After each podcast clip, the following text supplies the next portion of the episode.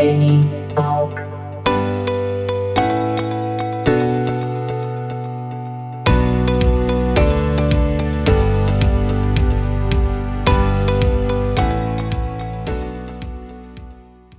E estamos aí com ele, Rodrigo Cipriano, no Nenitalk. Muito obrigado por aceitar o convite. E aí, meu querido, como é que estamos? Eu que agradeço o convite, uma honra participar aí junto contigo. Certo. Nos fale o teu início com a música, instrumentos, influências. Quando foi que a música na tua vida começou a te despertar para não apenas consumir, não apenas procurar entendimento e significados, mas também fazer parte, criar? Olha, minha mãe tocou piano muito tempo, né, e aí eu uma vez fui com eles em um evento de música Novo Hamburgo e aí eu lembro que eu falei para ela nesse evento, eu era, bah, eu era bem piruxinho assim, isso lá em 95, 96, alguma coisa assim. E aí eu falei pra minha mãe, bah, ano que vem eu quero tocar aí também, vamos tocar junto e tal, falei pra ela. E ela aceitou, me botou em, em escola de música e tal, né? E aí eu toquei piano por uns sete anos. Foi bastante tempo tocando piano, assim, bastante samba, chorinho, uhum. música clássica também, né? Fui bem pra esses lados, assim. Jazz toquei bastante, meu pai gostava, eu gostava de tocar também, blues. E. Mas nunca, nunca me firmei assim no piano também, né? Eu gostei bastante, assim, era um instrumento que eu tinha até algum domínio, só que o, o lance foi mesmo pro violão, guitarra e tal, que aconteceu ali por 2001. Uhum. Foi quando. Deixa eu ver, foi quando eu ganhei minha primeira guitarra, cara. Foi ali por 2001 que meu pai deu para mim de presente. Eu e... imagino, imagino em 2001 você adolescente. Isso, eu tava hum, com 16, 17 anos, acho que 17. Pode crer. No auge é. da adolescência. Menino Isso. Cipriano, uh, Metalhead ou não? Como é que é? O que foi assim que te despertou para tocar a guitarra, né? Porque Achei muito bonita a história em relação à tua mãe, eu não tinha essa informação, essa parte Sim. mais é, clássica do piano, que é um instrumento para mim lindo e ao mesmo tempo difícil de tocar, não é de barbada tocar o piano. Existe uma grande diferença em você executar algumas notas no teclado e você tocar um piano. E, enfim, e ali agora desse, desse jump do piano, da música clássica que tu nos fala em relação à influência materna, até chegar na guitarra, eu imagino que deva ter rock and roll na veia ali ou não? Tem, tem, tem. Eu, mas isso aí foi, foi a minha rebeldia mesmo, assim, né? rebeldia. Meu pai, é, o meu pai gostava de rock and roll Beatles, né? Ok. Eu, e eu ouvi muito, por, até por estar envolvido com a música clássica e tal, comecei a ouvir muito daqueles power metal, né? Power muito metal? Nos ajude com as bandas, os nomes Blind Guardian, vamos lá, Nightwish. É, Angra, Stratovarius, eu fui pra esses lados, assim, né? Esses, tipo, Cara, Stratovarius, com... pode crer. É, ouvia muito Stratovarius. Hoje em dia eu não sei como eu conseguia, mas eu na época eu não era pouco. Isso, é. ali, isso ali no Vale dos Sinos, eu imagino você, cidadão uh, novo, novo hamburguense, imagino. Isso, isso. Sou de Novo Hamburgo, exatamente. Boa. E hum, eu até toquei teclado numa banda depois, cara, numa banda de doom metal, assim, que era autoral, cara. Tem três músicas gravadas, tem, tem um bandcamp dela, Scar by Scar, quem quiser procurar. Qual o nome e... da banda de novo? Scar by Scar. É cicatriz por cicatriz em inglês. Boa. E. Ah, não durou muito ali. O líder da banda acabou começando a ouvir outras coisas. Aí foi. Como tanta banda, sabe? Quando vai dissolvendo aos poucos, assim, né? Sim. Mas aí. Bem, na verdade, foi a primeira banda que eu tive que teve algum resultado. Depois eu tentei muitos outros trabalhos que não davam em nada, assim, sabe? Uhum. E aí, em 2013, eu meio que larguei de mão, assim, sabe? Tipo, e fui retomar um tempo depois, 2016, que eu comecei a montar Bad Habit, cara. Que é a minha banda de Offspring, né? Sim. Quando tu diz largou de mão, tu te refere não tocar mais, não investir tempo tocando instrumento ou não investir tempo com banda? Com banda, cara. Eu sempre toquei em casa muito violão, assim, né? A guitarra até ficou um pouquinho de lado, mas o violão sempre teve ali, né? E cantando bastante, assim. Então, na música o cara não consegue não, não fazer música, né? Verdade. Eu acho que não tem como largar isso. Mas aí quando eu comecei a Bad Habit, cara, levou assim, acho uns três anos, cara, em mudança de formação e tudo mais, assim. Até ficar ali no, com a formação que se consolidou e começou uhum. a tocar e começou a dar certo, assim. E a primeira banda que eu tive que, que continuou valendo e que segue, né, produzindo, inclusive, ô oh, meu, quando, quando é que vai no ar esse programa? Esse programa ele irá no dia terça-feira 29. Ah, então amanhã entra o novo clipe da banda no ar, podem ficar de, de olho, por favor. Vamos lá. E... Amanhã seria dia 30. Exatamente. Certo, deu um bugzinho aqui no meu cérebro porque nós estamos gravando no domingo, dia 27. Aí.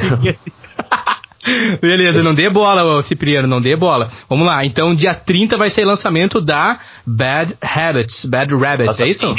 Exatamente, nosso clipe de quarentena, cada um gravando de casa, né? Gravando o The Kids Aren't Alright. Boa! E vai ser, acho que já dá pra falar essas alturas, é o clipe de despedida do nosso baixista, o Zapka. Entrou há pouco, pouco antes de começar a pandemia, já tá saindo agora, nem, nem deu tempo de fazer show com ele. Uhum. E, mas ficou um bom clipe, já, já dei umas assistidas, já mexemos em tudo e tá bem bacana.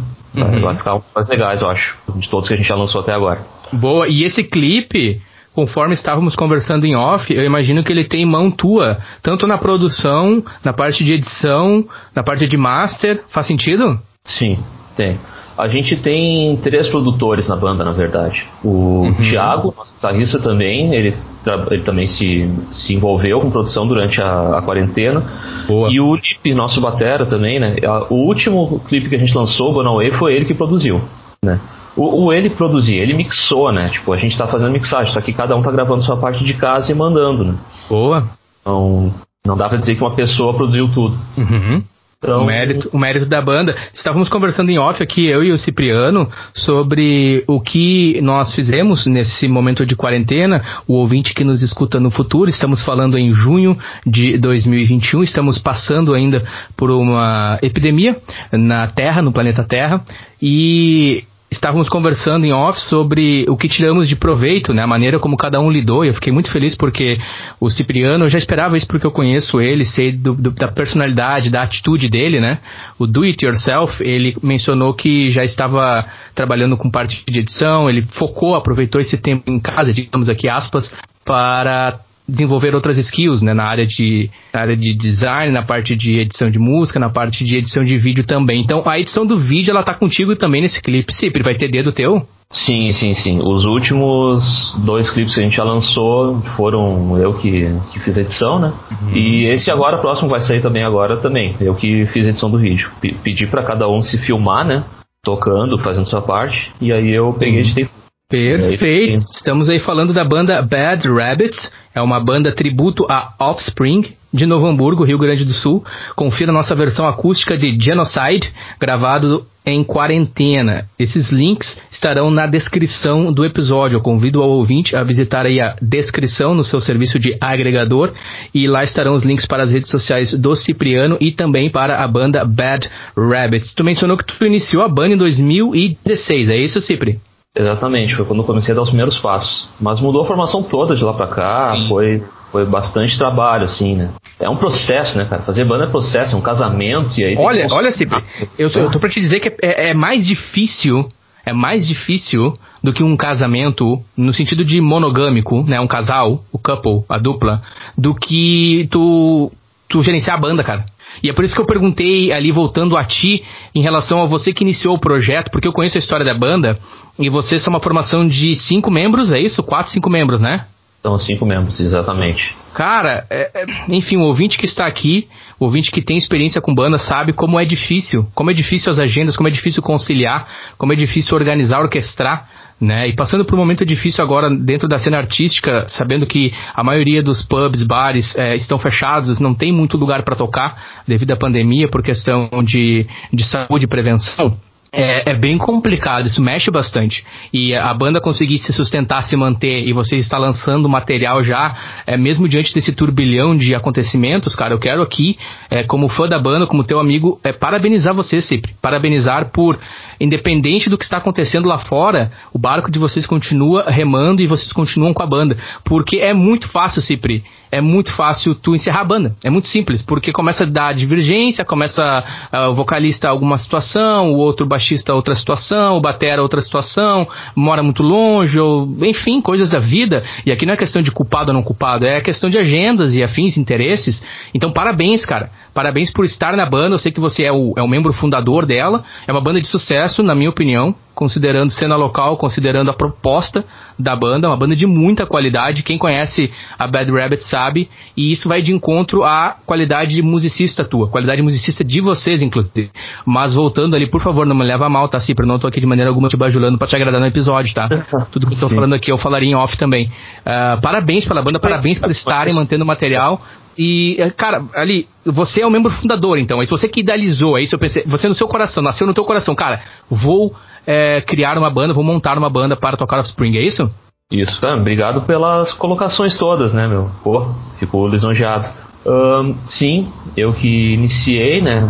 E no começo era muito complicado pensar nisso, que eu imaginava que não ia ser fácil achar um vocalista pro Spring, né, cara?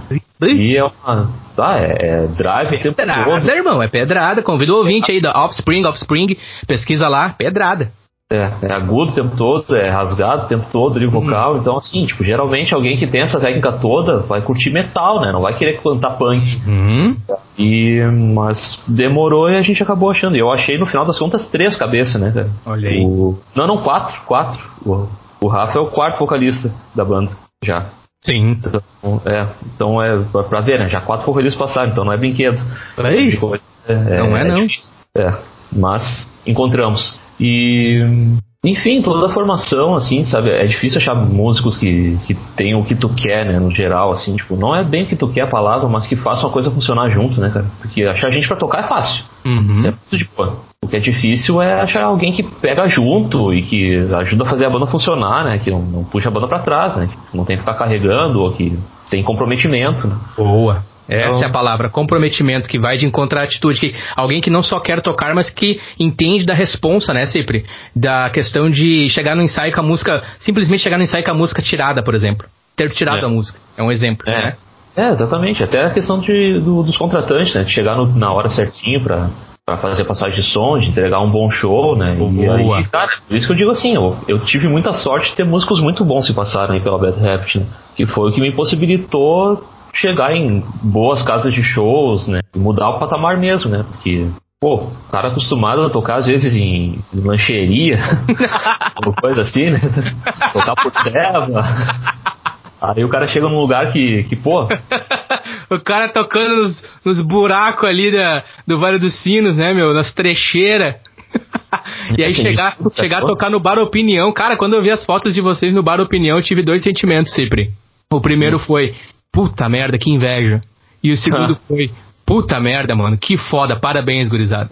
Esses foram os ah, dois sentimentos. E o que prevalece é o puta merda, parabéns, gurizada. Que foda. Tocar no Bar Opinião, cidade de Porto Alegre. Bom, é um berço cultural. Nem vou ficar citando aqui a grandeza do, do, do, do palco e o que representa isso. E vocês é, já performaram lá, já, já tocaram lá e acredito que vão tocar novamente, porque isso, isso tudo que tu tá falando, se pro respaldo, eu lembro a primeira vez que eu vi a Bad Rabbit, foi num dos buracos, eu não quero citar o nome exatamente, mas foi num desses buracos. Sim. Quando eu digo buraco aqui, ouvinte, é a questão da cena underground, né? Como o nome diz. Underground, subsolo, né? Fedendo a esposa. É, a experiência é boa.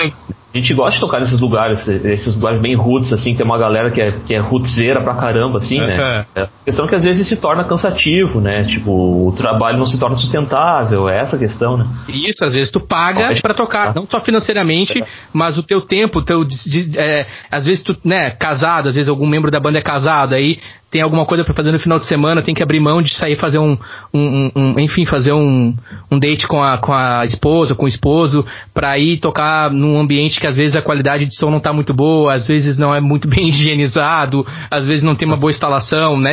Isso tudo pesa, né, sempre?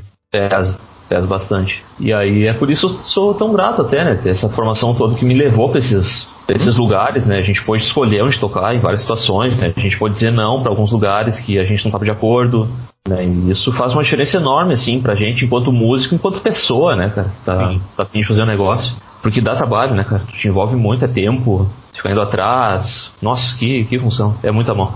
Mas é Sim, muito legal. Cara, mas é muito bom, com certeza. Uh, e eu quero aqui parabenizar também a qualidade visual de vocês, cara, desde o início. Eu acho que é a Beta, Beta 182, contextualizando o ouvinte, é uma banda de tributo a Blink que eu tenho junto com o Lucas e com o Hector. Acho que a Beta, a gente fez o primeiro show, um dos primeiros shows nossos, assim, de, de realmente poxa, isso é, isso é, um show, sabe? Foi com vocês, foi numa parceria com vocês. E eu lembro que desde o início, o primeiro contato visual de vocês já me chamou muito a atenção no capricho, cara. O capricho de vocês, o quanto é importante a imagem, o visual. e o quanto vocês trabalham isso desde a primeira foto de vocês aqui. Eu tô no, no Instagram da banda, tô percorrendo aqui o feed, desde a primeira foto de vocês, é muita qualidade visual, informação, isso é muito importante, a parte de comunicação, do se autopromover, porque é o que é, não só questão de banda independente. Hoje, a questão da internet, ela possibilitou é, muitas coisas, e uma delas é você ter espaço e alcançar pessoas que antes talvez você teria que passar por toda uma burocracia de mídia e afins. Porém, com a internet aumentou aspas aqui a competição e te torna mais é, dono do teu negócio. E se você não publicar, se você não divulgar, se você não ir atrás, você dorme. Vai vir alguém e vai te atropelar. Aspas aqui de novo, porque eu não quero trazer aqui um espírito de é, de business, de competição entre bandas. Não, não é isso. Mas a questão da internet é você tem autonomia para conduzir o teu trabalho, só que você tem que trabalhar, né, Cipri? E vocês desde o início aqui, cara, é muito bonito o material de vocês, cara. A qualidade visual, parabéns, meu, de novo. É, fazer isso tudo, assim, por mais que tu falou isso, que a internet abre essa, esse espaço todo e ao mesmo tempo abre essa competição, primeiro que é uma competição saudável, porque isso. uma pessoa que está ouvindo uma banda não vai deixar de ouvir outra, ela vai ouvir as duas. Perfeito. E isso é uma coisa muito boa. E hum, aí entram algumas outras curiosidades, assim, vou trazer até, né? Tipo, o, eu, na banda sempre teve muitos comunicadores, né? Eu sou publicitário, o Gruber, que era nosso baixista, ele ele é jornalista, né? Trabalhou também com muita muita ajuda assim no, no, ajuda. Ele participou muito assim na hora de fazer releases para mandar para as rádios, para mandar para outros lugares, né? Uhum. para jornais e tudo mais. Então, e eu, meu TCC, cara, quando fui me formar no ensino de publicidade e propaganda, foi sobre marketing relacionado a bandas de rock. Olha aí. E ainda tive, tive toda uma, como é que eu vou dizer isso? Uma, um privilégio, né, de ter o Frank Jorge na minha banca de, de TCC. Ele foi um dos avaliadores. Peraí, peraí, peraí, peraí, peraí, peraí. Tu tá te achando, Cipriano, tu tá te achando, tu tá inventando história aí. É sério isso, irmão? Frank Jorge na tua banca? Sim, ele era professor da Eu não sei se ele é ainda, mas ele era daquele curso de rock que surgiu na Unicinos, depois Verdade. mudou o nome. Verdade! É, exatamente. É, ele, é, ele, pelo menos era, né? Eu acredito que ainda seja. Então ele, a gente pôde fazer esse convite para ele. Ele aceitou prontamente, assim. Foi, foi um baita de um querido, assim, sabe? Foi, foi bem legal ter essa banca assim com ele. E isso tu falou da qualidade, cara. Bah, até citar aqui uma, uma artista local, tu, tu conhece, né? Monique Brito. Uhum. E, e esses tempos, cara, outra queridona, assim, né? Pegou e, e ligou para mim, a gente trocou uma ideia. Porque às vezes a gente conversa sobre essa questão artística, assim, né? Porque ela sabe que eu toco também e tudo. E ela comentou, assim, que, tipo, é importante te entregar tudo que tu pode de qualidade. O máximo que tu puder, sabe? E às uhum. vezes tu uhum. esquece disso, assim. Eu sei em termos de divulgação, só que às vezes o cara esquece de alguma outra questão, sabe? Então, isso é verdade. Sim. O público às vezes assim não não tá vendo ali, ah, ele está se puxando em qualidade, mas quando tu entrega, de uma maneira subconsciente, o pessoal uhum. percebe que tá uhum. fazendo Exatamente. Pior, sabe? Isso é muito importante, sabe? Tu realmente pegar, e não só uma questão de mercado, é questão de realmente, pô, se tu quer que o pessoal pare para te escutar, para pagar dinheiro para entrar no teu show, para curtir tua música, pô, tu tem que dar o teu melhor, né, meu? E a gente não pode se permitir menos isso. Eu acho Perfeito. que é bem assim. O, o, que dá, a gente. Com, e, e, é sempre assim, cara. Isso não, não pode parar é, gravar os shows e ficar se assistindo depois e ver o que dá para melhorar. Senão. Uhum. É, uma, é, uma, é, uma, é uma inquietação, né, ô Cipriano? É, exatamente. Exatamente. Sobre o, o, o, Frank Jorge, ali que a gente citou para contextualizar o ouvinte, ele, entre os seus trabalhos, tem destaque com a banda Os Cascaveletes, que é uma das bandas históricas da cena do cenário, é, vamos dizer assim, do rock and roll brasileiro e em especial do rock and roll no Rio Grande do Sul. Os Cascaveletes, entre outros, como a Gra, Forré, Harmônica e aí vai. Cipriano, voltando ali, inquietação, cara. Eu penso, Cipriano, assim como eu tenho visto aqui, o ouvinte tem acompanhado a tua história, influenciar materno, seus pais eram músicos, eu penso que isso vai contigo para sempre, isso vai estar sempre contigo. Queira você esteja envolvido como uma banda ou não, essa inquietação, e eu imagino que você também buscando cada vez mais se expressar através de outros instrumentos, não só com instrumentos de corda, mas com a voz também. E a gente já vai falar sobre os seus trabalhos é, pessoais, mas acho que essa inquietação vai estar contigo para sempre. Tu não vê assim também, cara? E ela só aumenta, ela nunca, essa sede, ela nunca é saciável. É, o, o, aos poucos tu vai querendo aprender mais e mais coisas, né? E no final das contas tu acaba tendo que escolher um caminho, né? Agora eu tô, tô me envolvendo bastante com essa parte de produção musical, né? Que foi assim, no começo, quando começou a pandemia, na verdade, sabe? E aí eu lá em casa pensando, meu Deus, cara, tipo, trancado em casa, não dá pra sair. Né? Eu já trabalhava em casa há um tempo, então trabalho não foi problema, assim, nesse, nesse, nessa minha fase. Eu pensando, o que, que eu faço agora? Não vou ver ninguém, vou ficar socado em casa, o que, que eu faço? Aí eu vi meus equipamentos e juntei tudo numa grande gambiarra e gravei um som, o ukulele voz, né? Gravei por canal separadinho, né? Uhum. E ficou o resultado final assim ficou o que eu conseguia fazer naquela época, né? Com o conhecimento que eu tinha, com o equipamento que eu tinha. Uhum. Mas aquilo ali, meu Deus, eu peguei gosto, cara. Bah. E, e aí tu começa a pesquisar sobre acústica e tudo mais, e aí tu, teu quarto não é. Não, não tem uma acústica boa, e tu começa a fazer aqueles. aquelas cabaninhas de edredom, sabe? é, tu. Muito bom.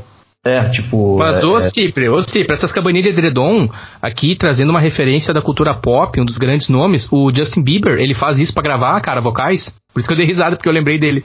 Ele faz isso também. que loucura. Ele Mas faz. é uma boa saída, né, cara? Então, tipo, Uhum. tem, tem gente que Tem vai gravar em casa. Uhum. É, gente que abre o armário e canta porque tem as roupas ali dentro, né? Tem gente que, que investe mais, né? Faz uma cabaninha dentro de casa, assim, que se fecha todo, né? Eu, eu Isso. fecho só a frente, né? E tem vezes que eu pego e boto umas almofadas penduradas pelo meu quarto também, quando o cara quer se puxar um pouco mais, então.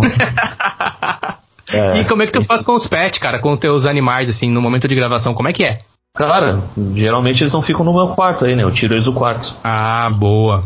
E eu até agora não tive essa dificuldade assim tanto com sons externos, porque eu tenho gravado com microfone dinâmico, né? Não com condensador. O timbre eu não fico bicho assim, mas aí dá, né? Eu quero comprar um condensador agora, mas eu vou ter esse- essa- esses desafios, né? Ter que pensar em, em horários que tem menos barulho, né? Em essas paradas tudo. Mas o cara dá um jeito. Sim, Às é- vezes gravar com os bichos juntos, assim, o pessoal vê um charme nisso. né? Sim, é aí que tá. É, é é bem isso que eu ia perguntar. Se por, por acaso eles não ficavam na volta ali. Quando vê, eh, um deles passa na tua perna e tu já solta uma nota diferenciada, deixa na gravação, essas coisas dá um charme, realmente faz um diferencial, sabe? Sim, sim. O último, o, o- último vídeo que eu fiz sozinho, né? Foi o segundo que eu botei só o microfone na frente e a câmera e, e toquei, sabe? Que eu não foi gravação por canal com overdub e escambau, sabe? Só diretão, assim. E a minha veio, sentou no meu colo e ficou o clipe todo ali, sabe? E eu acho que é o que mais comentaram, né? Que, ah, olha só, tu tá acompanhada no clipe. A música ficou em segundo plano. A, a Mia é a tua gata, né? Isso, a minha é a, a gata mais velha lá de casa. Tu tem quantas? Não, tenho dois. Tô com os hóspedes agora. Então tá com quatro. Mas meus mesmos, assim, que moram comigo são dois. É a Mia e- Kim. Kim. Kim. Isso aí. Certo. Rodrigo Cipriano, voz e ukulele, vegano, da Bici, Good Vibes, Sol Espectral, Sol Espectral, perdão, amarelo. Espectral. É. O que que significa Sol Espectral? Eu, eu vou faltar com um pouquinho de informação aqui. É que existe o. Além do nosso calendário gregoriano que a gente conhece, existe uma galera que usa muito o, o sincronário maia, né? Que, que é medido de outro jeito, ao invés de 12 meses, são 13 ciclos da lua, né? Uhum. E, e tem os, os Kings, não King igual meu gato, é escrito diferente. Que tem números e tem nomes, né? E. Cara, vou, vou dizer de um jeito bem grosso, é tipo um horóscopo maia. Boa. Agora eu É tipo- entendi. É tipo um signo pelos maias, assim, sabe? De, uma- Ok. de uma maneira assim que fica mais fácil de entender. É uma. Ok. Perfeito. E o sol espectral seria a tua iluminação? Seria o teu signo, é isso? Tua orientação? Tua guia? É. Algo do tipo? É tipo um signo, vamos dizer assim mesmo. Eu acho é mais fácil falar desse jeito. Boa. É, se tratando dos maias, da complexidade, da riqueza da cultura deles, a gente poderia ir horas aqui, eu imagino, porque é muito É. detalhe, é muita informação, né? Sim, né, a primeira vez que eu vi sobre isso foi num. Tinha um grupo de estudos que eu ia em Novo Hamburgo. Uhum. Primeiro que eu fui, eu saí mais confuso que quando entrei, sabe? Não entendi nada. É esses que eu gosto. É desses É. que eu gosto. Mas é Muito interessantíssimo. tá? Muito legal. E é uma Sim. maneira diferente de ver o tempo, de lidar com o tempo, sabe? Eu, eu trato muito de, de cuidar isso de tempo, assim, do que. que Uhum. Tá, isso é outro assunto que a gente poderia ir horas e horas, né? Mas, mas aí tu, tu lidar assim de uma outra perspectiva, né? Pelos ciclos da Lua, assim, que é um ciclo natural, que não é essa bagunça que é o nosso calendário gregoriano, que tipo tem os meses que tem mais dias, menos dias, Uhum. né? É uma maneira assim mais tranquila de ver, um pouco mais leve, sabe? Sim. Então, Eu, eu tava, inclusive, indo de encontro aqui, É, prometo provavelmente que a gente não vai se debruçar muito nesse assunto, mas entre essa questão dos maias, da riqueza, dos detalhes, da, da, maneira como eles viam o mundo, da maneira como eles liam o universo, as estrelas e afins, isso consequentemente implicava na filosofia e mentalidade deles, eles foram, junto com povos na Índia, os, digamos assim, no que se conhece da história humana, os primeiros a expressar, a se comunicar com um número que representava o nada, o zero. O que na Europa, por exemplo, que na Europa, devido a saber muito da teologia cristã, judaica, não se aceitava a ideia do nada, não se aceitava a ideia do zero, porque não pode haver o nada.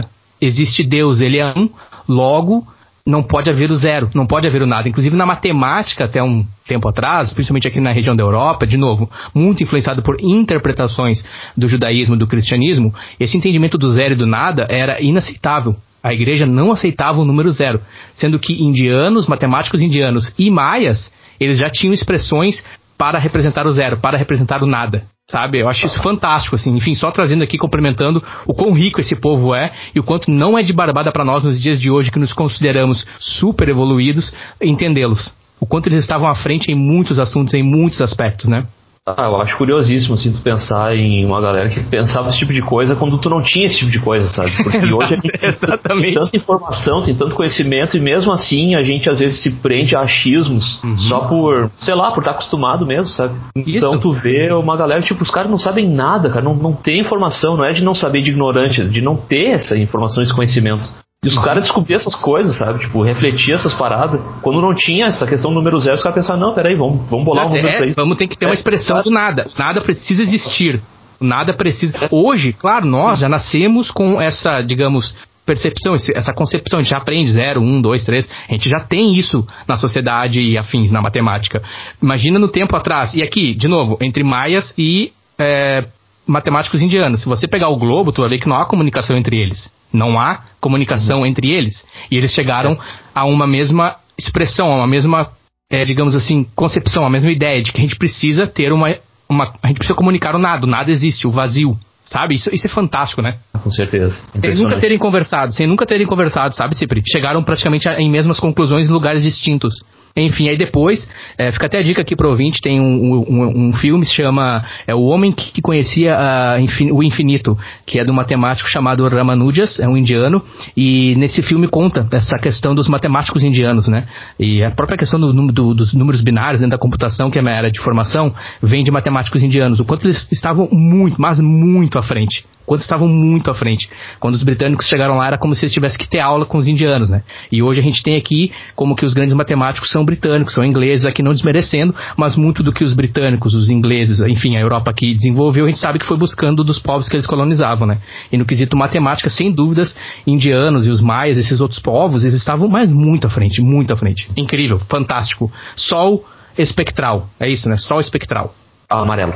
Só especial amarelo. Só, e, ah, tá. É que aqui é. na minha. E o, o tom é importante também. Importante, ok. Porque aqui na minha, no meu, no meu é, computador de mão aqui, né? Só o espectral ele acabou quebrando a linha e ficou só espectral. Por isso que, ok, só Sim. espectral amarelo. Cipri, então você é de verdade um rebelde, porque a tua família vem de influências clássicas, a tua família ela vem de um piano, ela vem de um choro, de um samba, de música clássica e você se rebelou, você pediu uma guitarra, você começou a escutar power metal, teve uma banda de doom metal. E como foi assim essa questão do menino metalhead se encontrar com o punk rock, com as influências de punk rock, porque nós sabemos das rivalidades, né, dentro do espectro da música. Rivalidades, quando eu digo a questão de adolescentes no recreio da sétima série. É esse o contexto, para deixar bem claro para o ouvinte aqui. Essas rivalidades de escola de ensino primário, que é o hip hop de um lado, o rock do outro. Só para dar um exemplo aqui bem esdrúxulo para o ouvinte. Como é que acontece do menino Cipriano Metalhead escutando é, Stratovarius e ir para o punk rock? Como é que acontece essa transição, assim? Não transição, mas esse encontro. Sabe que foi. Não, não, não sei se foi bem esse o caminho, porque, tipo, eu contei a minha história um pouco resumida, assim, porque se vai pegar os detalhes, eu ouvia antes, assim, eu ouvi Raimundos, ouvi Offspring, oh, né, quando, okay. quando, surgiu a Americana e tal, né? E aí eu ouvi o disco do Metallica com a Sinfônica, aquilo me chamou muita atenção, né? Ah! E uh, o SM. Clássico. Aquele, aquele disco ali é um é, clássico, né, meu? É um, é um soco, né? E, Nossa, inclusive, é um tem, tem uma música que é. Uh, eu não lembro o nome dela, mas é uma que foi. Tem duas músicas que foram escritas para esse disco, né? E. Cara, era One Leaf Clover, cara. Essa música, que, que absurdo, cara. Eles inventaram pra esse disco eles acertaram em cheio, cara. Não, não tem nada para mudar naquele som. É perfeito. Qual o nome e... da música de novo? One Leaf Clover. Ok. One Leaf Clover. no final, aquele refrão lá, tipo, When it comes to... Ele dá um, um, quase falsete, assim, que é, cara, lá, aquilo pega na alma, tá ligado? Uhum. Vindo do Metallica, que desde o começo eles queriam ser tão machão, assim, sabe? Uhum conseguiu fazer um bagulho tão, tão introspectivo, assim, tão intenso ao mesmo tempo. Tão é sensível, bom. né? No bom sentido, né? Tão é, sensível. Se é que existe exatamente. mau sentido, é que a gente é. Vou falar de mim, a gente vem numa cultura machista que se falar sensível é como se estivesse é, se diminuindo, quando na verdade existe muito mais força e riqueza em relação a percepções. E aí o Metallica que vem com essa filosofia de trash, né? Não sei o que, fedendo a esgoto. E aí, é. cara, muito, muito bom. Ah, então o punk já tava na tua caminhada, então, Cipri. Eu que li tá, errado. Tá. Eu que li errado e me equivoquei na leitura. Eu, eu que não comentei também, na verdade, né? Mas aí o que acontece é que depois que eu conheci o, o metal, o power metal e tudo mais, né? Eu até já conhecia uns Iron Maiden, umas coisas assim, mas não tinha me cativado tanto. Uns meidão? E, é, e aí quando eu vi esses power metal e que eu me identifiquei, que, to, que envolvia um pouco da, do rock pesado, que eu já gostava, e também da música clássica, que eu também gostava. Fato. E aí eu fui de cabeça nisso, e tem dentro desse meio específico, tem uma galera que é muito assim da técnica e técnica e técnica, e ser meio noiado com isso até, sabe? E eu acabei gostando muito disso, larguei punk rock, assim, só que aconteceu uhum. depois de um tempo ali de eu começar a não gostar mais muito assim dessa coisa de se levar tão a sério, sabe? De não de não aceitar uma coisa que seja simples, que outra pessoa também consiga tocar. O que até era uma bobagem da minha parte, porque eu não tocava nada tão difícil assim. E no final das contas, assim, o punk virou uma coisa ali para mim que foi muito leve. Não no sentido sonoro, mas no sentido assim de ser uma coisa mais festiva, de curtir o som, sabe? Boa. De, tu toca um negócio assim que o fã ele consegue pegar uma guitarra e tocar a primeira vez tá tocando sai uma música já, sabe? Uhum. Eu, e ao mesmo tempo, no meio disso, tu encontra as particularidades que tornam aquela música única, sabe? Então isso começou a ser muito mais grandioso para mim do que os caras tocando uns solos muito difíceis ou música muito rápida e muito intensa sabe? Uns Dream Theater que o cara chega a ter um torcicolo, assim, porque não consegue banguear, né? Tu fica. Ai, ai, ai, não consegue. É, quebra é, tudo, né? É. não tô dizendo que é. De novo, ouvinte, não estou dizendo que é ruim ou que é bom, não é isso. São questões de estilos musicais e o Cipriano tá deixando bem claro que ele vem de um background lúdico, de muita técnica, de muita performance, onde ele mesmo se pegava é, questionando pessoas que tocavam, sei lá, um Misfits, um Ramones com três notas, e ele encontra então no punk rock a liberdade da sua alma, e é isso aí, glória a Deus, Cipri. Brincadeira. Precisamente, cara. Aleluia. Amém. ai, ai. Punk rock, mano. Cara, eu achei, achei muito bacana porque essa, essa foto, assim, essa imagem que eu tô. É, através dessa conversa desenhando de você aqui, eu quando é, ouvi a Bad Rabbit, eu quando te conheci, eu já de cara vi que você era um cara lúdico, assim, um cara que conhecia a música não apenas na parte performática, de ir subir num palco e tocar, mas uhum. é, os, as origens, o, o, as técnicas, as escalas, a música em si, a teoria. É isso, esse é o ponto, a teoria. E você, na época, inclusive, quando a gente conversou, a última vez que eu estava no Brasil, você estava é, flertando ou participando junto com uma a orquestra da Fevale ou algo relacionado, me corrige depois. E aí eu sempre vi em ti esse cara lúdico, esse cara que realmente entende do instrumento que toca, entende é, das influências, tem ouvido sensível para perceber um teclado, perceber um sopro, perceber vozes, falsetes, como tu mesmo citaste ali na música do Metallica. E aí eu te via no punk rock, eu ficava tão feliz, cara, porque era inevitável, a qualidade estaria lá. A qualidade estaria lá. E não é diferente com a banda de vocês, a qualidade, os tempos, porque tem umas músicas Offspring que é muito difícil de tocar ao vivo. É muito difícil de executar. E eu lembro que eu vi depois, acho que foi o segundo show de vocês, cara, que eu vi, acho que foi na Embaixada do Rock em São Leopoldo. Meu irmão, meu irmão, eu já vi Offspring ao vivo, eu vi Offspring no Planeta Atlântida. Olha, depois Offspring é vocês, cara, pra tocar Offspring. Cara, foi um show de. Vocês tocaram, acho que um. Cara, não sei se foi. Não, não, não, foi duas. A sensação que eu tive é que vocês tocaram todas as músicas do Offspring possíveis. Vocês tocaram muita. muita e, Sabe e assim, do início ao fim, cara, o manteram o padrão, entendeu? Manteram o standard. A banda se segurou, se manteve. O que é para todo mundo, assim, que conhece e vê, tipo, mano, os caras seguraram, mano. Os caras seguraram o rojão. Mas tu sabe que assim, cara, teve um amigo meu que foi nesse show aí, cara, esse aí mesmo que tu citou. E ele é um cara muito experiente, assim, na música também, né? Ele. Ah, não vou lembrar agora as bandas, tudo que ele tocou. Mas é um cara bem experiente, Luciano Reis. Se tá ouvindo aí, fica um alô. E. cara, ele deu uma dica assim para mim que além de um alívio, né, foi uma coisa que eu realmente não tinha pensado, sabe? Que show de punk rock, cara, é bom não passar de tipo uma hora e dez, uma hora e quinze, sabe? Uhum. Porque é muito intenso o tempo inteiro, né, cara? A pedrada. É muito pesado, sim. Então, tipo, eu lembro disso, cara, porque ele chegou no nosso show e falou isso, e eu lembro de no final, cara, a gente tá tocando, e olha ele, na boa, é, era só tu que tava pulando ali na frente ainda. Porque tu é de fé, né, meu? Porque essa cara, a galera tava cansada já, né, meu? Tipo, é muito tempo, assim, esse tipo, e o, o som cansa, não é que o som é ruim, né? É que a gente exato. cansa daquela vibe, assim, não, lavou, Cara, lavou minha alma, é que eu vivo no vezes dois, o ouvinte me conhece, assim, quem não, cara, quem, ah. quem não me conhece pessoalmente, às vezes pensa que eu tô travado, assim, de tomei alguma ina na vida, assim, o cara, sei, no mínimo tá com alguma, alguma coisa no pelo, porque eu sou vezes dois, sou vezes dois mesmo, e lavou a alma, e eu cansei. Aí eu imagino, cara, eu cansei, se eu cansei, é porque as outras pessoas já estavam só os pedaços no chão, porque foi muita pancada e muita energia. E sim, eu concordo contigo, acho que tocar duas horas de punk rock, meu irmão, não é para qualquer um. Sem falar que a plateia não vai resistir, não vai aguentar é, a pancada. É mais por causa da plateia até, né? Então... Isso, não é nem questão da banda, porque a competência de vocês para mim ficou claro lá. Quando eu olhei pro é, lado, assim, a gente tava aí, mas um outro só se soqueando, eu olhei, meu Deus, cara, os loucos não param, mano. E era muito Offspring, tipo assim, era, não, não era só a parte é, lado A, tinha muito lado B, assim, que eu, nossa, nunca imaginei que eu fosse, que nem Offspring toca, eu acho, cara. Acho que nem Offspring toca, uh, não, é, não costuma tocar, vocês tocaram. A gente curte botar os lados B, é bom. Os lados B, é assim, é mesmo, né, cara, é bem... É, é, eu e na época o Gruber também já era fã raiz da banda, né? Uhum. O, o Thiago curtia mais ou menos, o Kevin acho que curtia bastante. E o Júlio, que era nosso vocal na época, cara, ele nem conhecia direito. Mas ele começou a curtir também, né? E essa questão, assim, do, do cansar, até tem como, né, tu administrar isso aí, né? Tipo, fazer umas palhaçadas no palco, dar umas paradas ali, né? Dar Sim, faz umas piadas, toma uma água, boa.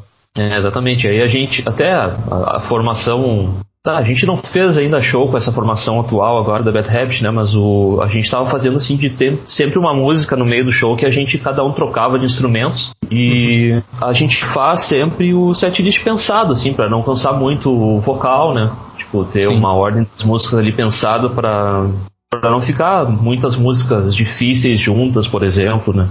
Uhum. Então a gente vai pensando bastante nisso. E bateria não tem que fazer o, o, cara sofre. Né? O Lip, que é o nosso baterista novo, ele, ele vai suar com a gente, não adianta. Qual, qual é o nome dele de novo? Lip. Felipe. Felipe, boa. Cara, eu quero ouvir de ti sobre o show, na opinião. Desde o começo, eu tinha ido atrás, né? E o Ricardinho, né? Que é o cara que organiza lá o Rock in Bira, né? Um, uhum. queridão, assim, sabe? Na, na no primeiro contato, ele não, não tinha interesse em trabalhar conosco porque ele, ele é muito fiel às bandas que ele já trabalha, né? Então ele falou que já tinha uma banda de Offspring, que não ia rolar naquela vez. E hum, eu nem sabia que tinha outra banda de Offspring no estado, cara. Eu, eu fiquei impressionado. Também não. E aí, pois é. E aí, passou uns meses, ele pegou e me chamou perguntou se a gente estava disponível numa data, né? Uhum. E, aí eu entrei em contato com, com os guris da Bad Habit, né? Eles falaram que estavam e tal. Eu confirmei com ele que a gente estava. Ele disse que ia me confirmar posteriormente. Passou duas semanas e ele simplesmente começou a divulgar. Ele não veio confirmar se estava ok ainda. Eita! E, é, bem assim. Mas ok, que eu, né, não vamos reclamar. e aí, cara, sobre o dia, né, a passagem de som, como era um evento ali, e cara, tudo bem produzido, bem organizado, assim, né? Até teve um atraso, mas era tudo muito organizadinho, assim, sabe? Uhum. Então a gente chega lá, teve a ordem de passagem de som das bandas, né? Que era a ordem contrário ao a ordem do do do, do, do é headline do show. É, exatamente, era o contrário. A, a, banda que fechava era a primeira que passava som uhum. e vice-versa. E aí chegamos e passamos ali tudo certinho, né? E tipo, tinha que anotar como é que tava o, os ajustes nos amplificadores, uhum. que a gente não levava o próprio amplificador, né? Um evento desse tamanho até é melhor ter o mesmo equipamento para todo mundo. E aí eles. Como é que eu vou dizer, cara? Tinha um camarim, né? Bem legal oh. ali. E, e um corredorzinho assim. Eu acho que o mais, mais interessante disso tudo, cara, vou até falar uma coisa aqui, cara. É tu ver o quanto apesar de tudo ser muito bem organizado, né? Mas tu percebe o quanto é tudo normal ali, sabe? O camarim é uma sala, inclusive, assim, cara, tu já deve ter visto aquele clipe do Papa Roach, que é no camarim do Opinião. Não viu? Cara, não vi ainda. Vou deixar na é, lista aqui. É, eu, alguma coisa Thief, Pulling Thief, não sei. Ah, não, essa é uma música do Green Day. Mas, enfim. E. cara, é, é um clipe que eles gravaram dentro ali do, do camarim, do Opinião. É isso, é simples assim. E Aí tu vê entre o camarim e o palco é um corredorzinho que é, é normal, tipo, é, é, normal, as coisas são normal. É tudo uma qualidade muito grande, assim, né? Tipo, é tudo equipamento de última qualidade e tudo mais. Uhum. E, só que é uma coisa, tipo, tu tá ali no meio, tu te sente à vontade, assim, né? O que é legal disso tudo não é nem essa coisa tudo, é, é o, o, o grande barato da opinião é tudo que eles já fizeram em termos de show, sabe? Tu, tu viu teus, Uhum. teus ídolos tocando ali, sabe? Pô, eu vi Art Enemy tocando ali, vi Matanza, vi Angra, vi. Ah, tem, tem muita banda legal que tocou ali, né? Muita banda que tu gosta de ver passou por ali. E isso, pô, tu pisar no mesmo palco dos caras, eu acho que isso é a melhor coisa, sabe? E Sim. Aí o que acontece? Tu sobe no palco, te prepara e tudo mais, assim, né? E aí vai ter um produtor que vai estar te avisando, ó, tu- vocês têm cinco minutos, sabe? Uhum. Pra- que é pra quando vai terminar ali o show, né? Tipo, tu, tu não pode te passar do teu horário, entendeu? E então, assim, ah, não. É tudo muito organizado. E a gente se sente muito confortável pra só chegar e tocar mesmo, sabe? Eu acho que no final das contas, assim, é. Ah, não sei o que te dizer, cara. Foi um show muito legal de fazer. Sim. Pô, foi muito legal estar ali vendo aquela galera, aquela galera tá naquele palco, tu poder te movimentar, que nem tu falou, né? Até Isso. testado um, um, um equipamento wireless, né, pra, pra meditar. Transmissor. Pra tu, É, poder, é. pra tu poder curtir o palco, sair, se atirar de cabeça no chão. Exatamente. Deu uma, uma volta, né? Foi, bah, foi bem legal, né? E, bom, aí o resultado tá nos vídeos que estão ali no nosso YouTube, né? O Lucas que filmou, baterista da tua banda, né? Da Beta. Oi aí, Lucas, baita parceiro, né? Fez um baita trabalho. O som quem captou foi o Augusto Hack. Captou Hack. diretamente. Exatamente. Um abraço para os dois aí. Uhum. E é muito legal ver aquilo, lembrar daquele momento, sabe? De estar. Pô, é um legal, lugar lendário no rock Sim. porto-alegrense, né? No Rio Grandense todo, né, cara? Sim. Cara, na cena, na cena, vou te dizer assim, ó. Na cena, deixa eu ir além, tá? Na cena mundial, mano. Porque quando eles pensam em fazer o, a América do Sul e fazer o Sul ali com Argentina e Uruguai, eles vão passar no opinião. Eles vão passar. A banda, quando ela bota no calendário dela, né? A banda, ela, vamos fazer América do Sul, vamos fazer Uruguai e Argentina. Inevitavelmente eles vêm Curitiba, São Paulo, Curitiba, vai bater na opinião. É muito difícil eles não bater na opinião. É muito raro. Só se, não, só se for uma banda que não tem, é, não tem apelo do público. Que dificilmente, se a banda é consolidada no, no cenário internacional, ela vai passar. Vai- cara, é muita banda ali, mano. É, realmente, os meus heróis da música, a maioria deles eu vi ali, na opinião. É, eu vi muita banda legal ali. Bah, tô... Cara, até, até tu dá uma se- saudade agora. Exatamente, era esse meu interesse, cara. É, é tocar nesse, nesse sentimento bom. Ah, eu tô aqui no YouTube de vocês, né? Vou deixar os links, já falei que com o ouvinte vai estar tudo na descrição do episódio. A gente tá disponível nas principais plataformas de streaming. Também estamos no Instagram, também estamos no Facebook, também temos no nosso YouTube, arroba Nenitalk. E aqui estamos com o YouTube da Bad Rabbit. Tá rico em conteúdo, olha só, tô vendo aqui os vídeos de vocês. Cara, tem muito vídeo aqui. Tem os vídeos de opinião, Pretty Fly, tem o próprio Bad Rabbit Live, o que, que mais tem aqui? Genocide, e aí tem o Gone Away, né? Gone Away aqui, ó. Uhum. Tem muito material. Cara, tem no, no Pineapple, acho que é logo lá no início de vocês, no Pineapple, cara. Deixa eu ver o ano disso aqui. O ano do Pineapple, e vocês Ah, gravando no. Pineapple. Isso aqui, três anos atrás. Tu, tu sabe isso aqui que a gente falou de qualidade no começo aqui, da, não foi tão no começo assim da conversa, que tipo, tu sabe que quando a gente consolidou ali essa formação ali junto com o Rafa e tal, a gente resolveu fazer um vídeo legal, né? Alguns, né? Nem, acho que nem todos foram aproveitados, mas o, o que a gente botou de Out and Play né, no, no YouTube foi e no Facebook também foi esse vídeo, cara, que nos rendeu o convite pra tocar no Elemento um tempo a primeira vez, né? Que foi a primeira vez que a gente tocou num lugar assim que, que, que era legal de tocar, sabe? De- Uhum. e tinha uma estrutura bacana, que, que trazia bons artistas, né? E aquilo ali, bah, tipo, foi uma coisa bem interessante também de levar, levar pra vida, né? De fazer bons vídeos, fazer bons clipes. Olha aí, olha aí. Conhecer o nosso trabalho. Isso, Isso é isso. coisa de visita, né, cara? A galera conhece a gente por ali, tanto o público quanto os contratantes, né? Uhum. Exatamente, é a vitrine de vocês já de cara, aqui ó, três anos atrás, 6.300k, perdão, 6.3k de views. Eita! Bad É. Rabbit, é, The Offspring Tribute, Come Out and Play. Cara, lá no Pineapple Studio em Novo Hamburgo, que possibilitou para vocês, entre muitas coisas, tocar no Elementum Bar. Lugar muito, muito bonito, muito bem organizado de gente bonita, né? Com uma energia muito boa. Ah, como é que foi tocar ali no Elementum? Ah, cara, eu- aquela primeira vez a gente tocou, a gente tava um tempão parado porque o Júlio tinha saído da banda e eu tinha falado pros guris assim, bah, gente, olha, a gente tem que achar um vocal bom, a gente tem que manter o nível. Uhum. Júlio, Sim. pô, ele canta pra caramba, né? Conhece. Muito, muito. Manda um pra ele, conhece o trabalho do Júlio. E aí a gente achou o Rafa depois de meses, sabe? E a gente começou a se preparar e apareceu esse convite, assim, cara, tu pensa numa galera que tava muito, muito, muito pilhada. Imagina. Cara, eu não sei te dizer se eu consegui aproveitar o fato de estar tocando no elemento. Eu tava aproveitando tocar, sabe? Boa. Nossa, eu fiquei louco aquele dia, meu Deus do céu. e aconteceu uma coisa louca, assim, que tipo, eu não tava bebendo aquele dia, porque eu sou vegano, como citou agora há pouco, e o. Não, eles não estavam sabendo me dizer lá se a cerveja, se, a, se os chopps deles tinham ou não o uso de gelatina no processo de produção, né? Hum. E aí a cerveja, não é toda cerveja que era vegana no caso, né? E aí eu não tava bebendo. Mas eu fiquei louco disso, sabe? De tocar. eu fiquei muito, muito, muito pirado. Que massa, cara. De pular e gritar e levantar a mão e, nossa. Punk rock, rapaz. Punk rock muito ah. bom. E é um espaço ali que, tipo, tu não consegue se, se expandir tanto, né?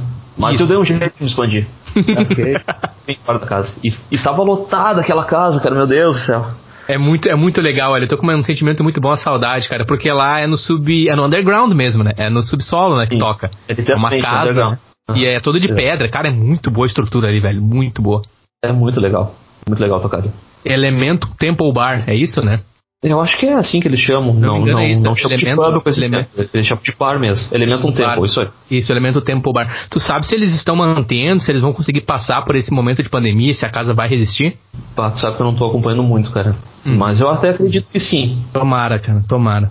Porque é um dos lugares ali que é um, é como a gente citou aqui, é um lugar bonito, é um lugar bem localizado, que tem espaço para tocar, né? Vai muita gente bonita e tem uma cerveja boa, uma estrutura boa para os músicos, sempre respeitou, nunca vi ninguém falar de maus tratos ali com os músicos, com os artistas, o que é muito importante.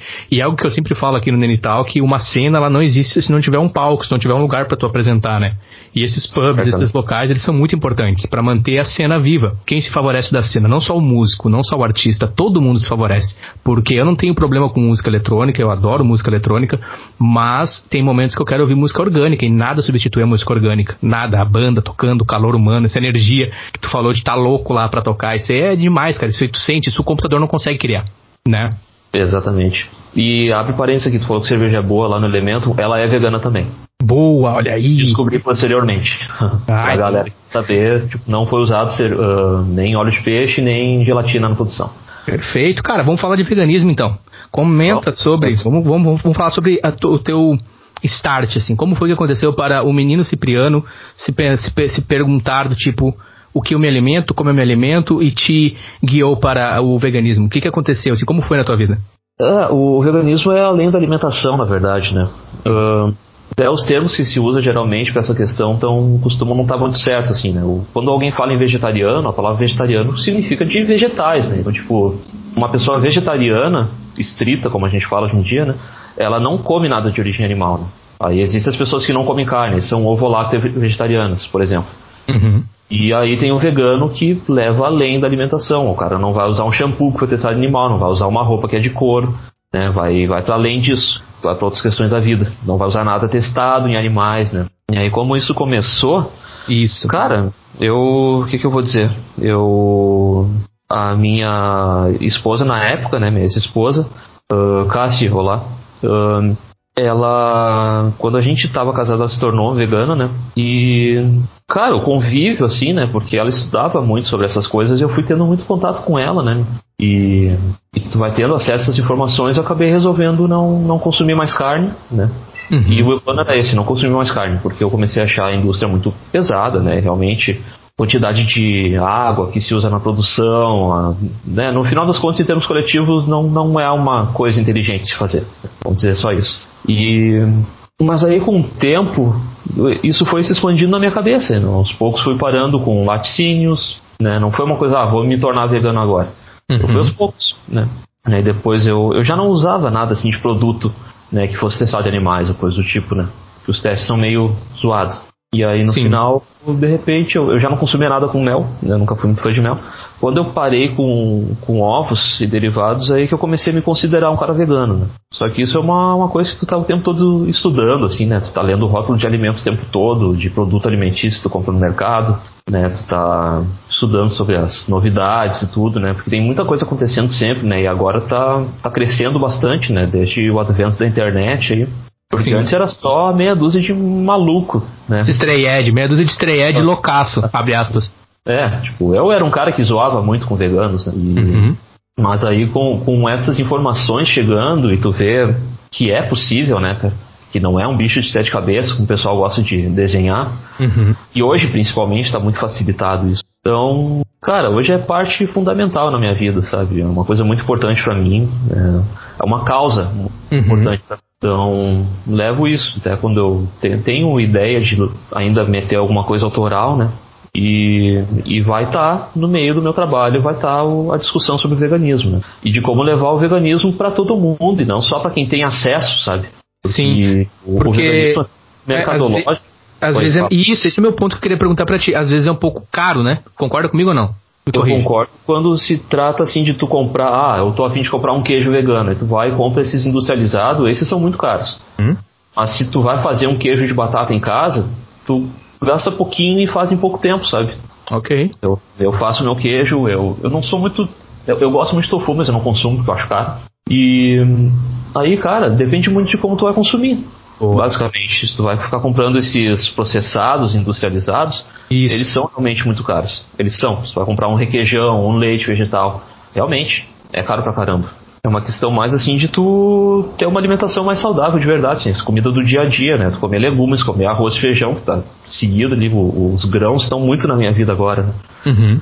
E, grão de bico, lentilha, feijão, vai meter junto um arroz, uma massa ali, outras coisas para botar o carboidrato também, né? Uhum. E legume pra caramba, né, cara? E foi o que fez eu começar a comer um pouco direito, né, cara? Tipo, eu comer quatro frutas num dia, mas da onde? Entendi. Né? Antes eu era assim, cara, eu teve uma época da minha vida que eu já tipo chamei de tela entrega 2x bacon e comia os bacon e eu tava tipo de boas assim, sabe? Não tava estufadaço. Então, uhum. Aquela coisa, eu, não, eu dizia que eu não tenho fome, eu tenho raiva. Então, desculpa, cara. É, não, mas é boa, é boa. É, é pra rir mesmo. Essa foi demais. E, eu não tenho é. fome, eu tenho raiva. É, exatamente. Cara, então, e, e, e, eu queria pedir pra ti então, sempre. Quais os conselhos, assim, os cuidados iniciais, Nene?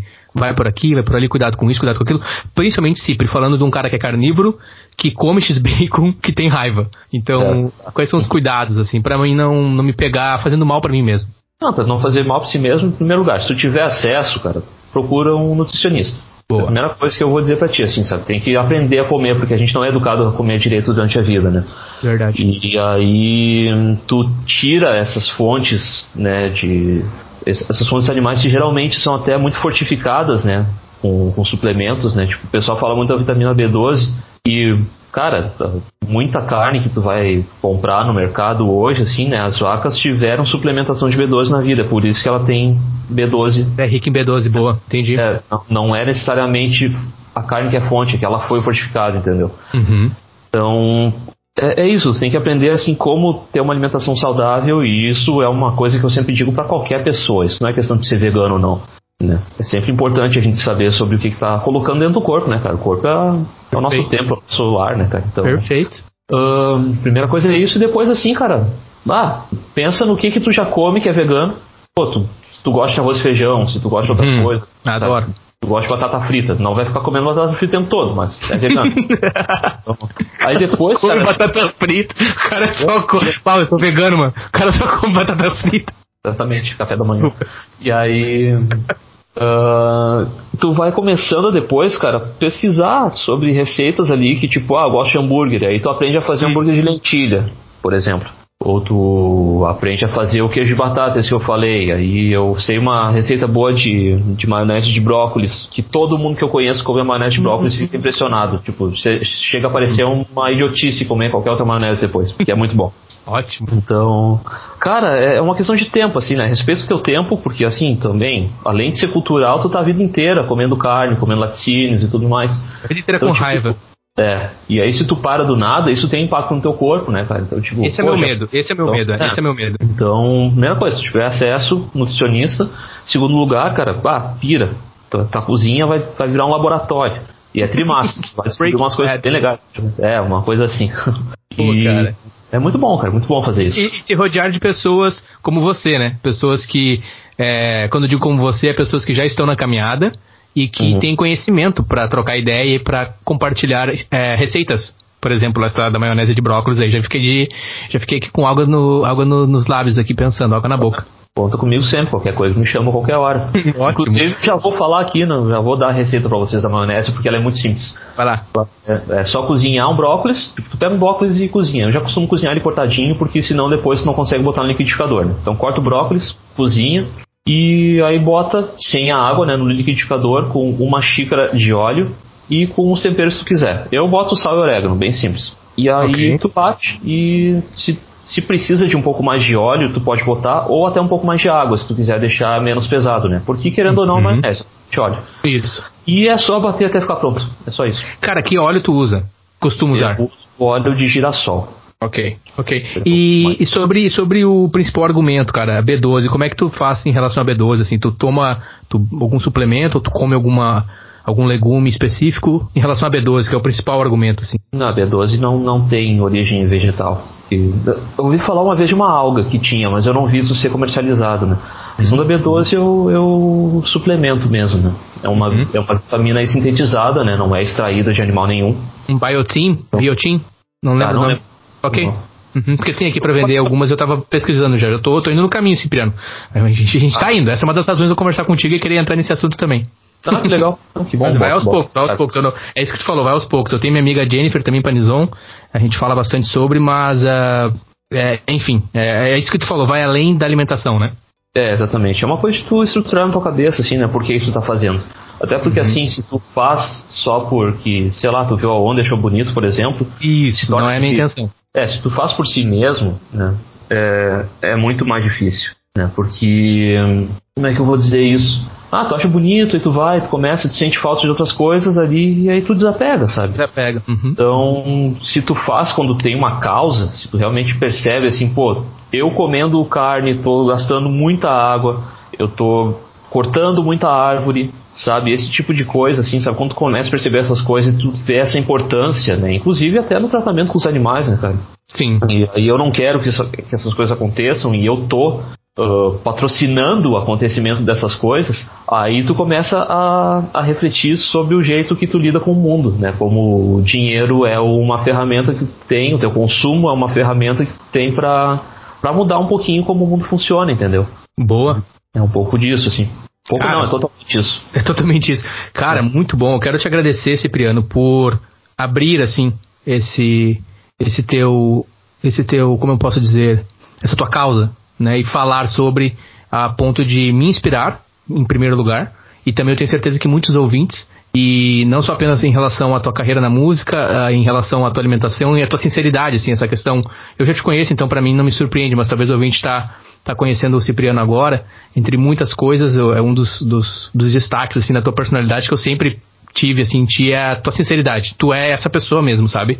Eu lembro uma vez que nós estávamos tocando Nunca vou me esquecer disso. Estávamos tocando com a Beta no rock e o Cipri da bici chegou de bici dentro do bar. Chegou de bici dentro do bar, assim, e botou a bici dele no lado de, de dentro, assim, acho que tinha uma, uma parte do bar ali onde tu, onde tu é, guardou tua bicicleta e tal. E eu olhei assim, cara, esse cabeça não é só de hashtag, de internet, nada contra.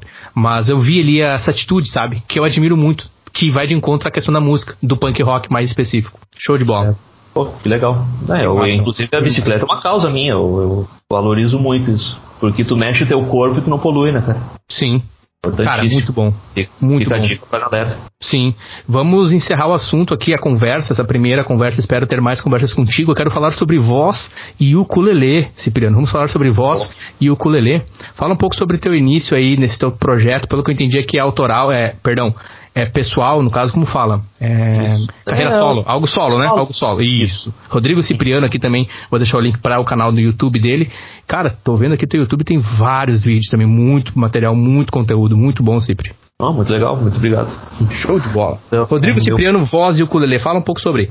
Vamos lá. Eu eu trabalhava no grupo Sinos e tinha um colega meu que nós dois estávamos saindo de nossas separações assim e, e, trocando muita experiência, conversando bastante assim. E daqui a pouco ele quis no meio das coisas que ele estava inventando de fazer da vida aprender a tocar um instrumento. E ele gostou do ukulele e tal, assim, né?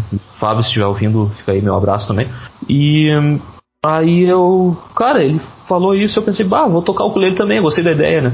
E aí eu procurei, pesquisei, achei um, um legal pra gente, né? Um, um valor bacana, bacana da Tajima, baita marca nacional, né? E compramos, né? Nossos ukuleles e pra mim foi até fácil aprender, porque eu toco violão, né? E tipo, não é a mesma afinação, mas tu, tu consegue entender melhor, né? Porque eu já, já tinha né, vivência na música. Isso foi em 2000 e... sei lá, 7, 8? Não, 17, 18. Não lembro, mas por aí. Foi antes do Armagedon. Foi antes do Armagedon, sim, sim. Foi antes do fim do mundo. E aí, é, foi tranquilamente uns dois anos, dois, três anos antes do fim do mundo. E aí eu, eu comecei a curtir isso, assim, né? Porque eu gosto desse som ali que, cara, se tu pegar um ukulele na mão, um dia tu vai ver que ele é um brinquedo, cara. Tipo, tu, tu não, não, é que nem pegar uma guitarra, um violão, assim, não, é uma coisinha assim. Cara, eu imagino, porque eu tô vendo aqui o teu vídeo, desculpa, tu tá tocando Neil Diamond, Solitary Man, cara, ele é muito pequenininho, muito leve, eu tô vendo teus, uh, principalmente a tua mão de, de acorde, de formação, uhum, a pegada, é. porque é, é, um papel, ele é muito, é um papelãozinho, abre aspas aqui, muito Exatamente. leve. E o som, ele lembra uma coisa de, de brinquedos também. Então eu acho que é um instrumento que nos remete a uma época que as coisas eram mais simples, sabe? Boa. E não sei, eu, eu aprendi a ter. Eu, já gostava de fazer acústico, né? Mas o ukulele me levou para um outro lugar, assim. E aí eu comecei para esse lado, assim, principalmente no primeiro momento eu comecei a fazer só versões de punk rock californiano, assim, só tocar Green Day, Offspring, Blink, Bad Religion. Hum. Fazer isso no ukulele. Inclusive, Bad Religion é muito bom para fazer acústico, cara. Se tu toca Sim. um pouco mais devagar, tira a bateria, troca a guitarra por, por violão ou ukulele e vai virar um folk. É muito bom, né? Concordo, folk, exatamente, concordo contigo. A escala deles é muito bom, verdade. É, e funcionou bastante assim por um tempo, acabei indo mais adiante, assim, né? meu conceito no primeiro era esse, né, agora o meu conceito é mais assim de tranquilizar, entendeu? Eu, eu gosto da ideia, tipo, eu costumo até falar o termo pai amigo, é o, o mais próximo que eu consegui achar de, de explicar o que eu quero transmitir, assim, aquele, aquele carinho de uma pessoa que transmite hum, que tu tá em casa, sabe? E que vai te ouvir que, e que as coisas vão ficar bem. Depois de um dia caótico, depois de ter dado alguma merda, é meio que isso o que eu quero que fazer. Que lindo, cara. Pô, que lindo, velho. obrigado. Independente do estilo, da, do estilo original da música, né? Eu pego e faço essa leitura. Sim. E aí, aqui tem Radiohead, Foo Fighters, é. Bad Religion, Lady Gaga, Paramore, Aha, Luiz Gonzaga. Cara, tem muita coisa aqui, velho. É, eu tem, tem os vídeos do Cip de Convida aí que foi um edital, né, que fui aprovado no ano passado. Ali que para mim foi um divisor de águas, né, de participar de um projeto e ser pago pelo estado para fazer um material e tal, sabe? Uhum. Foi uma experiência bacana. Foi ali que eu contratei, né, fui, convidei e, e claro, né, remunerei os, os músicos que participaram, né? Um deles uhum. ali é o Augusto, né, que a gente já citou antes. Aí eu chamei o Marcelo para tocar Asa Branca comigo, né? O, Marcelo é um baita do percussionista. E ali uhum. eu me explorei um pouco mais, porque além de ukulele eu toquei kalimba, né? E... Kalimba? Me ajuda. Kalimba. É um instrumento africano de, de... É tipo um piano de mão que chamam. É uma caixinha de percussão... De percussão, de... Ah, de... Como é que chamam do violão? A caixa de... Acústica? É uma ah, de ressonância? De... Uhum. Pequenininha assim, sabe? Que tem umas teclinhas de metal ah, pode e crer. Eu vi esse vídeo, pode crer. Assim, sabe? Boa. É. Pode Isso. crer.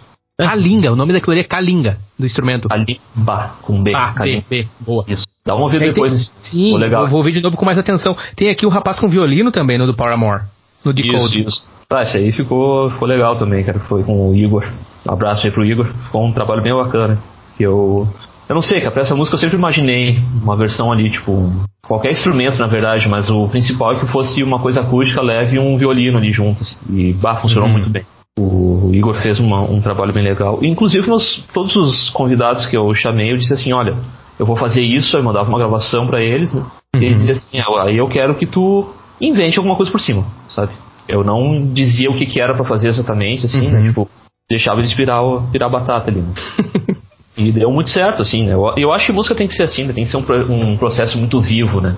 Isso. Pra fazer um negócio andar legal. Foi bacana. Gostei bastante do resultado. Rodrigo Cipriano, voz e ukulele, cara. Que massa, velho. Estou aqui de novo no teu, no teu YouTube e os links estarão na descrição deste episódio, assim como também para o perfil do Cipriano nas internets e também da banda Bad Rabbit. Cara, Fantástico, Cipri. Eu ainda tô emocionado pelo que tu falaste ali sobre a maneira como você quer que o ouvinte receba o teu projeto Voz e Ukulele, Ukulele que é como o pai amigo. Cara, aquilo ali é lindo. Essa, essa, essa, a tua intenção, o core, né? Que é a, a tua intenção, a energia que parte o projeto, cara. Fantástico, achei muito bonito. E vou escutar Legal. com outros ouvidos. É muito importante quando o artista ele fala sobre a intenção dele, porque muitas vezes o nosso ouvido não é capaz de captar, o nosso, o nosso ouvido ainda ele tá meio. Né, é tanto barulho ao redor. E agora, quando tu abriu e tu falou o core, o coração do projeto, logo o meu coração vai simpatizar e vai ouvir diferente, sabe? Entendi, entendi. Muito bonito, cara. Que legal. E cara, eu. Desculpa até, eu imagino que você ia falar alguma coisa agora, mas eu também uh, acho importante citar que eu tenho um outro projeto, né? Vai lá. Que é o Alacrans, que é um projeto assim. É, eu sempre tenho dificuldade de definir. Mas de uma maneira bem grosseira também, é a mistura rock and roll com ritmos latinos, western, mexicanos. Adoro. E, Alacrã. É, é, é um alacrãs. Alacrã é, é escorpião, em espanhol, né? Uhum. E não tem o canal no YouTube, mas tem o Instagram e tem o Facebook, né? A gente botou um clipe lá apenas, né? Foi, é um projeto bem mais recente, né? E, bom, durante a pandemia foi um pouquinho complicado a gente também criar conteúdo, né? Uhum. Mas é um, um, um, trabalho que eu gosto muito, né? acho bem bacana, assim, e convido todo mundo para conhecer também. Certo. Tu poderia ajudar com o nome da página no Instagram? Banda.alacrans. Banda.a lá. Vamos lá, ali, ó. Aqui, ó. Uhum. Aí tem um vídeo nosso tocando Malaguinha Salerosa. Malaguinha Salerosa. Adoro, eu falando com um sotaque italiano, nada a ver, né? Banda Alacrãs. A Alacrãs mescla ritmos latinos com uma pegada rock and roll para compor uma sonoridade marcante e envolvente. Bienvenidos. Cara, muito bom, mano. Tem um link pro YouTube aqui, ó. Tem, Tem um link pro YouTube aqui, Live Studio Caverna. Ah, verdade. A gente participou do Live Studio Caverna, acho que foi em dezembro. E foi uma boa apresentação, foi muito legal, assim, é um estúdio ali, estúdio caverna, né, de Loma Grande. Uhum. Muito bacana, nos receberam super bem. Mano, ficou um abraço aí pro pessoal da equipe toda. Ótimo. E isso. Convidou foto... o pessoal a conhecer também. Sim, vou deixar o link aqui na descrição do episódio. O ouvinte, por favor, aí no seu serviço de, de streaming, Vale, tem os links, eu vou deixar da banda Alacrans também. Tem uma foto de vocês no Capim Limão e Sapiranga, Araçapiranga. Adoro Sapiranga, cara. Tem uma ligação muito forte com Sapiranga, com a Jacobina. Enfim, um salve para todos os ouvintes é, sapiranguenses, adoro. É Capim Limão, e aí fala sobre os membros dessa banda, Cipri. Aqui tem uma foto de vocês, pelo que eu vi, uma pegada meio Halloween aqui, cara.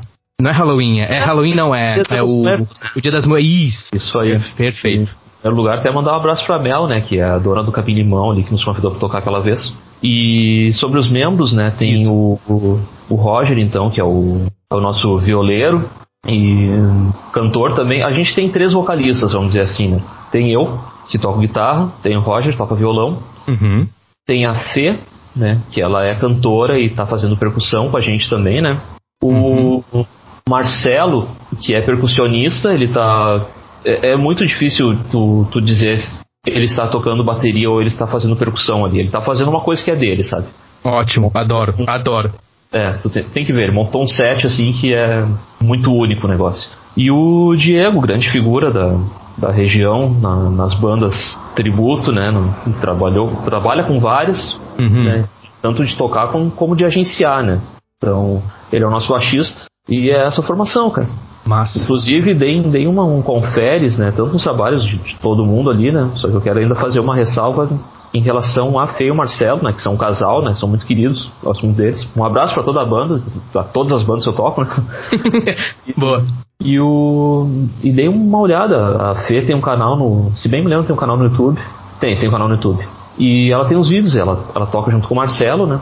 Uhum. E com outros músicos também que tocam com ela, né? Então, fica o convite. Ótimo. Cara, o Sideral tá rolando ali ainda? Só uma pergunta. Tá, tá rolando. Que bom, é o lugar que eu quero ir no Brasil. Quando for no Brasil, se possível, visitar o Brasil esse ano, quero ver você, se vocês tiverem algum show, senão vou te dar um jeito de entrar em contato contigo pra gente, enfim, fazer alguma coisa junto aí, sei lá. É, um, ah. Uma maionese de brócolis, enfim, algum rango junto e Oi, produzir algum material. Um inteiro pra ti, cara. Nossa, é, meu Deus, é isso aí. Ah. É, e, cara, o que, que mais eu ia falar ali? Enfim, tu é um queridão, eu já falei 25 vezes isso, né? Enfim, o ouvinte aí, desculpa, que faz muito tempo que eu não falo com o Cipriano e aí eu. É muito né, a gente tá com, com esse Armagedon, algumas pessoas ainda estão se recuperando do soco na barriga e a gente nunca sabe, né? É, o ser humano as, as, as, energias às vezes não se equalizam, mas eu pude perceber que tu mantém a mesma energia, cara. Cara, isso é muito bom, fiquei muito feliz. E eu tenho certeza que o vídeo pode pegar isso através da tua voz aqui no áudio. E eu quero ouvir de ti, então, só pra gente encerrar aqui, velho, sobre é. a Bad Rabbits, que vão estar lançando, então, né? Esse episódio vai sair dia 29, ou seja, vai sair no dia 30. A Bad Rabbits vai estar lançando material novo, correto? Exatamente. E fala sobre a formação atual da Bad Rabbits. Acho que eu não te perguntei. A formação atual da Bad Rabbits. Sim, então, uh, como eu falei, tá saindo o, o Zapka agora, né? Que é o baixista atual. Na verdade, já saiu, ele se mudou, né? Tá em outro estado. Hum. Mas o clipe, então, tá com, com ele, né? No baixo. Tá com o Lip. O Lip é um multi-instrumentista, né? Toca em Sim. várias bandas. Toca guitarra, toca baixo. Na, com a gente toca bateria. E mu muitíssimo talentoso em todos os instrumentos que ele toca. Então, tem eu, né? Na uhum. guitarra e, e segunda voz. A, a, principal segunda voz é minha, vamos dizer assim. Uhum. Aí tem o Thiago, que também canta, né? E faz, faz guitarra, né? Faz mais solos, né? Uhum. E o Rafa, né? Nosso vocalista. O cara talentoso pra caramba também, né? Muito bom. Que segura o rojão no vocal, muito bom. Porque não é de barbada, cara. Não é de barbada, meu. Ah, Offspring, velho. Tá nos ouvindo aí, Rafa. Te admiro, velho. Pá, que pancada. E já deixando aí pro pessoal ligado que, que aos nostálgicos vai ter uma surpresa muito legal no baixo. Logo em Olha aí. Não quero falar ainda porque a gente tava com um plano de, de divulgação. Devia ter pensado, falado com eles para hoje, sim, mas não falei, então também não Ei. vou dizer quem ainda. Mas eu acho que a galera vai gostar muito de saber quem é o nosso novo baixista. Ok. Vai, é, vai, vai, ser, vai ser revelado agora, já nesse dia 30 ou não? Não, ali a gente só vai. Ali vai ser ok, o material lançado que. É, eu hum? acho que assim, fazer separado para dar importância para tudo, né? Tipo, boa, boa. Esse dia para agradecer ao Zapka por tudo, Olha né? Por ter contribuído tanto com a banda quanto ele contribuiu. E aí, num outro momento, a gente pegar e fazer a grande revelação do nosso baixista. Isso aí. Adoro. Curioso aqui, velho. Curioso. Aqui da Irlanda vocês têm um fã, né? Sabe disso. Cipriano, Sim. muito obrigado. Muito obrigado pelo teu tempo, por aceitar o convite. Essa com certeza é a primeira de muitas conversas. O Nenital que ele já está rodando há um ano e são conversas semanais onde a gente fala sobre arte, a gente fala sobre tecnologia, sobre o mundo pós-Armagedon, a saber a pandemia. E eu tenho a alegria de conversar com pessoas como você para mim, comunicação, para mim, essa questão social é muito importante para a saúde mental, para energia, para equalizar, né, com, o, com a energia das pessoas como você, por exemplo, e saber que você continua mais do que nunca produtivo, criativo, né, primeiro criativo e depois produtivo, isso me conforta, me inspira, me motiva. Eu tenho certeza que muitos ouvintes do Nene Talk, que também são artistas independentes, que também têm a sua caminhada, não só no âmbito da arte, mas no âmbito profissional, foram inspirados e, de certa forma, motivados a sempre procurar fazer o nosso melhor porque isso paga o preço, né? Com certeza o fruto vem. E é isso aí, ah, Cipriano. Muito obrigado. O microfone está aberto para mandar beijo, falar o que você quiser. O que eu quero dizer para as pessoas é assim, cara, tipo, pô, encontrem uma maneira de se manterem firmes, procurem alguma coisa para fazer bem para a cabeça, sabe? Tipo, é, é muito difícil se manter ativo, eu sei, mas sei lá, procurem um yoga online que dê para fazer, tentem fazer um polichinelo, tentem aprender a tocar um instrumento novo, né? Tentem aproveitar tudo que der em, ter, em termos de relação consigo mesmo, porque, pô, né, no final das contas, assim, o, a pandemia intensificou isso, mas nós somos a, a pessoa com quem nós vamos passar a maior parte do tempo da nossa vida, né? Então, eu acho muito importante a gente apreciar a própria companhia, né? E saber fazer a nossa própria companhia ser, ser boa, né? Ser proveitosa e, e ser agradável. Então, eu quero dizer isso para todo mundo, né? Que, que procure uma maneira de gostar de si, de, de fazer coisas que gosta e, e se dar carinho. Eu acho isso importante pra caramba. Eu não tô falando de entrar no banheiro e sair depois meia hora. Tô falando de. isso é uma coisa que eu aprendi no yoga, sabe? No final, assim, a, a, gente tá ali na, no relaxamento e a instrutora sempre diz assim: ah, vira pro lado, faz um carinho no seu rosto, sabe? Pô, tipo, tu não tem que pegar e fazer carinho físico, sabe? Mas tu, tu pegar e, e pegar leve consigo mesmo, sabe? Como a gente sempre gosta de dar compreensão para as outras pessoas, dá para si mesmo também, não pega pesado consigo, sabe? Perfeito. E fora isso, muito obrigado pelo convite, né? Muito bom falar contigo, cara. Pá, tu é um baita brother, cara. Que, que bom tu conseguiu achar um jeito de, de se reinventar no meio disso tudo. Porque a gente precisa, né, cara? Fato. Com toda certeza. Se manter em contato. Isso aqui é vida, mano. A minha semana já começa muito bem eu entrar em contato contigo. Ouvir de ti. A minha imagem do Cipriano, ela tá mais rica agora. Que eu tive mais detalhes de ti. Isso é com Legal. todos os ouvintes que passam aqui pelo Nene Talk. E eu já vim pensando em ti há um tempo já, Cipriano. Inclusive, vou deixar aberto aqui em ter banda contigo, sabe? Eu sei que eu tô distante, eu sei que tem a questão geográfica, é bem difícil manter banda assim com distância. Praticamente impossível, essa é a verdade. É muito raro, é muito difícil. O importante é quando. O bom é quando tu. Falando de banda, né? O bom é quando tu tá perto, pode ensaiar, pode trocar ideia. Não que, não que você não possa trocar materiais e gravar ah. e fazer produções através do, do. Enfim, utilizando a tecnologia, mas o bom é quando tu consegue estar tá perto. Mas eu tenho muita vontade, cara. Esses dias eu tava pensando assim, bah, acho que seria massa tocar um Sepultura Inner Self com, com, com o Cipriano, cara. Ou alguma coisa nessa linha, assim, meu. eu não sei que instrumento eu conseguiria tocar de Sepultura. Guitarra, mas... irmão. Sei lá, eu te vejo, sei lá, na guitarra, assim, um, um No conformity in my inner self. Only I guide my inner self. Não sei, é que eu, eu tinha essa. Eu continuo com essa imagem do Cipriano menino metaleiro ali, né, meu? Metalhead. Sim, sim, sim. Aí, é, e sabe que o thrash metal ele é justamente aquele casamento do metal com punk, né? Exato.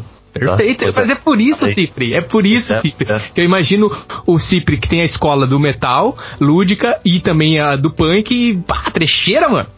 É, bom, pra trecheira, só que eu vou ter que cantar o solo, eu não vou conseguir fazer solo de Sepultura. Ah, a gente arruma um shredder aí, o, a gente vê um jeito, arruma algum shredder assim. Aí a gente fica nos riffs nas bases, se tu quiser. Tá, perfeito, perfeito. Aí fechou todos. Ótimo, Bom. tem um vocalista, o Júlio, já conversei com ele, o Júlio César. Ele grita muito, manda muito, tem aquela voz de bueiro. Eu uso essa expressão bueiro por causa do trash. Por favor, ouvinte, não me leve a mal, tá?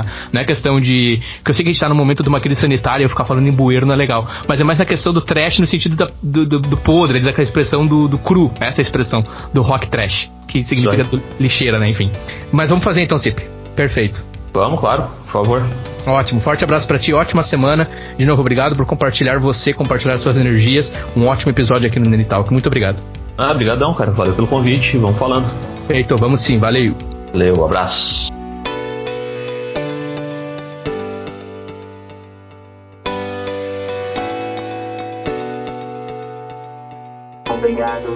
escutar este episódio.